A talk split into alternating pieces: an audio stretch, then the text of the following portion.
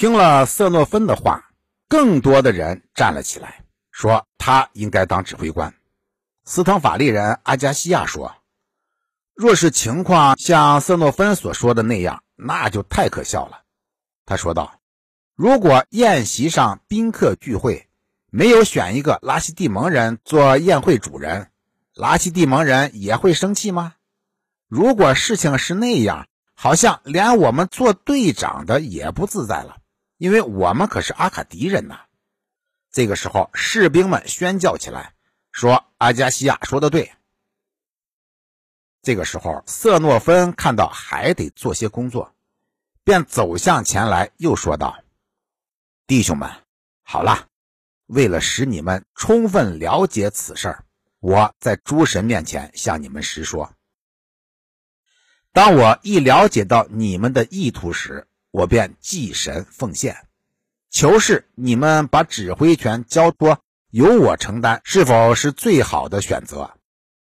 诸神在献祭的牺牲上显示了征兆，这些征兆连一个俗人都能看出。我必须不要接受这一单独领导的任务。既然神已经显示了征兆，士兵们也就不再坚持。在这种情况下，大家选举了克里索普斯。被选之后。克里索普斯走上前来说道：“好了，弟兄们，请相信，如果你们选了别人，我也不会搞派性啊，不会搞分裂。至于瑟诺芬，你们不选他是帮了他的忙，因为德克西普斯现在还一直尽可能的在安纳克西布斯面前诬告他，虽然我极力制止他。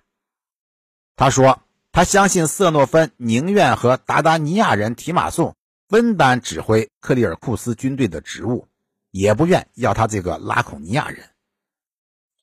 现在既然你们已经选了我，我将努力尽量为你们服务，请你们准备好。